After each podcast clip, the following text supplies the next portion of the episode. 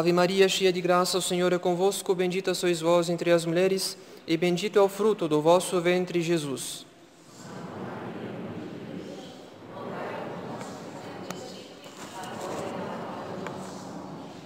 Divino Menino Jesus, abençoai-nos.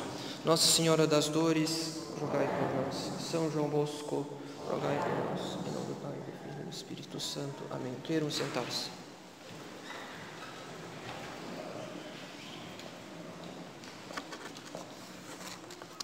Caros fiéis, muitos dentre os senhores devem conhecer uma frase de um renomado liturgista inglês, o padre Adrian Fortescue, que disse o seguinte: Não há na cristandade um rito tão venerável quanto o nosso. Não é a opinião de alguém que prefere o rito romano simplesmente porque foi batizado e, o frequentou, e frequentou desde sempre o rito romano.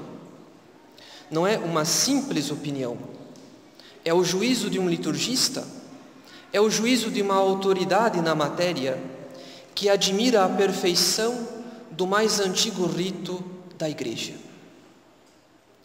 E qual não deve ser, então, a alegria daqueles católicos que têm o privilégio de todos os domingos e quem sabe várias vezes por semana participar do santo sacrifício da missa, celebrado conforme este mesmo rito, o mais venerável da cristandade. Certamente uma grande alegria e um grande consolo. No entanto, caros fiéis, pode ser que um dia tenhamos assistido à Santa Missa e não alcançado a graça que havíamos pedido. Pode ser que um dia tenhamos assistido à Santa Missa em meio a distrações e, quem sabe, assediado por tentações. Pode ser que um dia tenhamos assistido à Santa Missa sem uma verdadeira detestação dos nossos pecados, sem uma verdadeira mudança de nossas disposições de alma. Como pode então? É a pergunta que devemos nos fazer.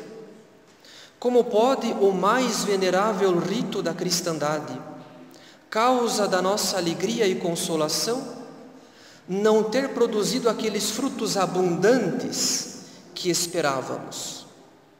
E isso apesar da missa ser a renovação incruenta do sacrifício do Calvário, e isso apesar do rito romano tradicional inclinar tão facilmente a nossa alma à devoção e à contrição.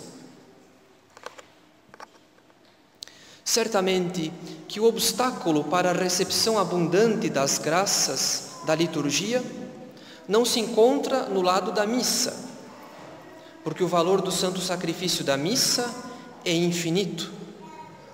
E tão pouco o obstáculo se encontra do lado do rito, porque, como já dissemos, o rito romano tradicional é perfeito, é o mais venerável dos ritos da cristandade. O obstáculo para a recepção abundante das graças se encontra do nosso lado. E isso pode ser provado e mesmo remediado pelo Evangelho desse terceiro domingo após a Epifania.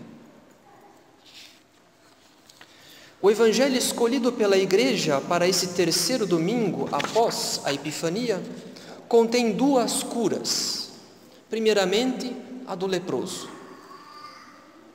O leproso se aproxima de Nosso Senhor e, como diz São Mateus, ele se inclina profundamente.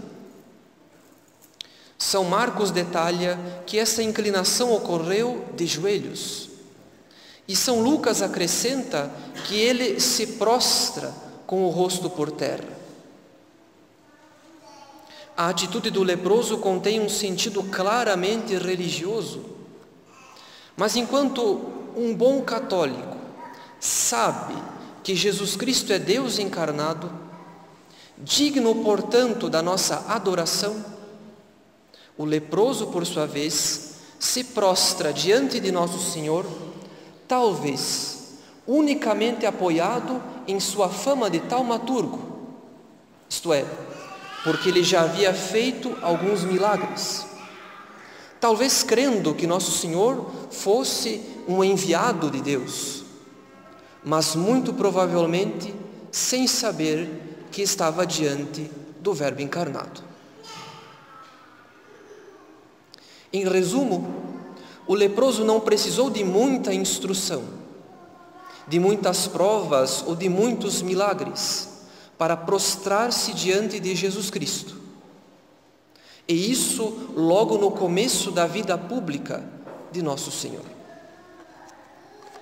Ainda que apoiado em tão poucos motivos, o ato de fé do leproso foi firme, enquanto que os fariseus se recusaram a crer mesmo depois da ressurreição de Lázaro.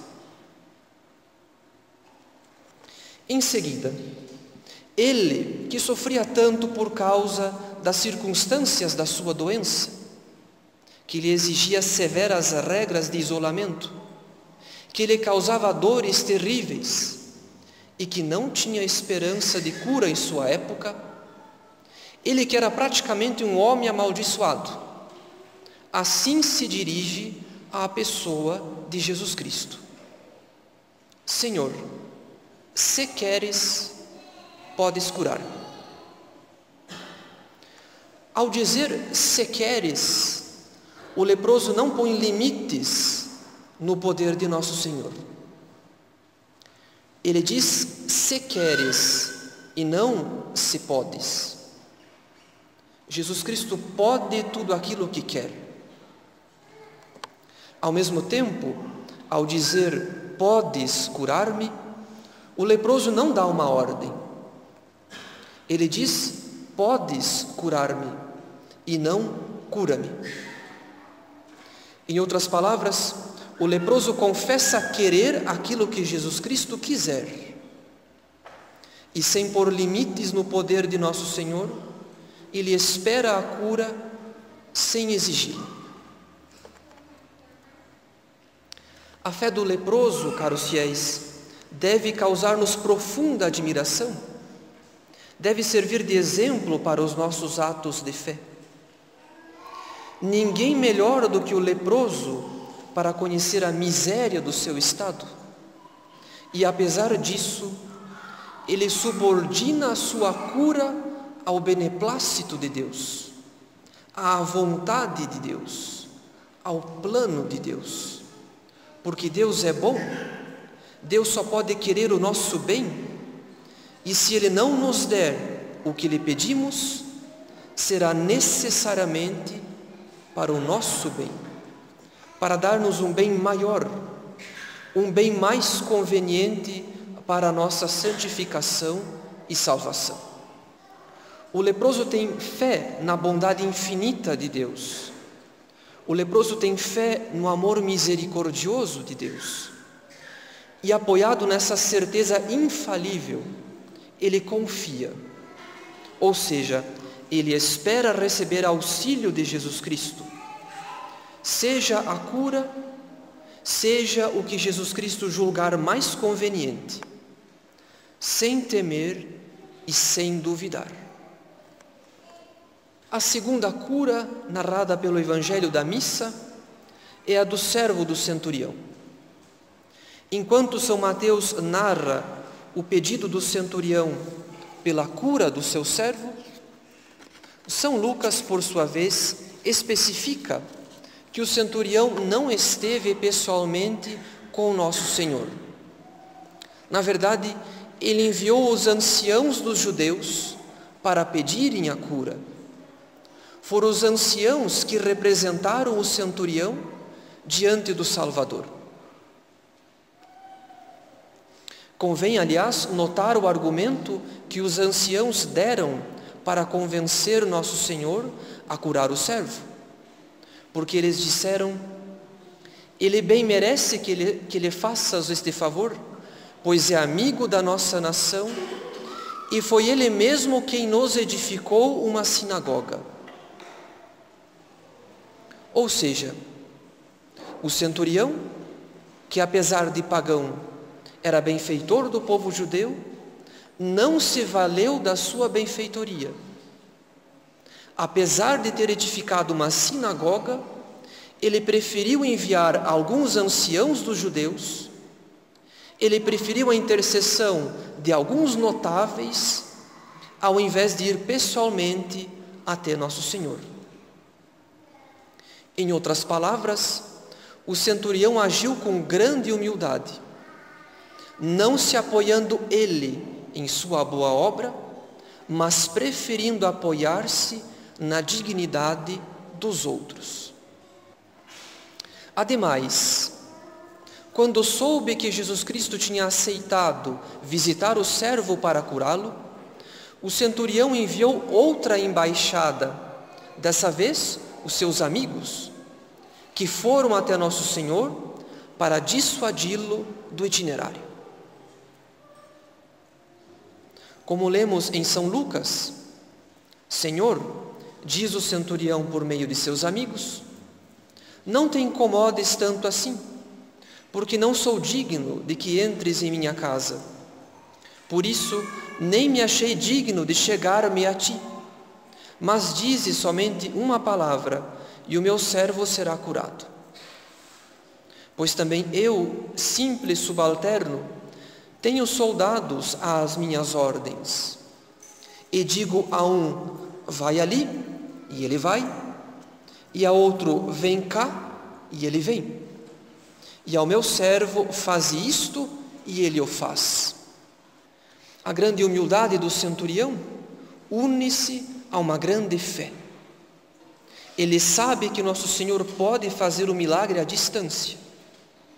Porque se ele mesmo dá ordens aos seus servos, quanto mais nosso Senhor, a quem nenhuma criatura pode resistir. O centurião cria que Jesus Cristo poderia curar com uma simples ordem da sua vontade.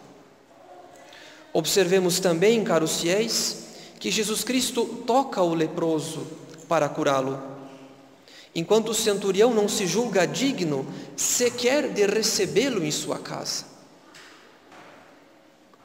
E apesar de considerar-se tão indigno do Salvador, ele ainda assim pede a cura. Grande humildade, grande fé, mas também grande confiança a do centurião na bondade infinita de nosso Senhor.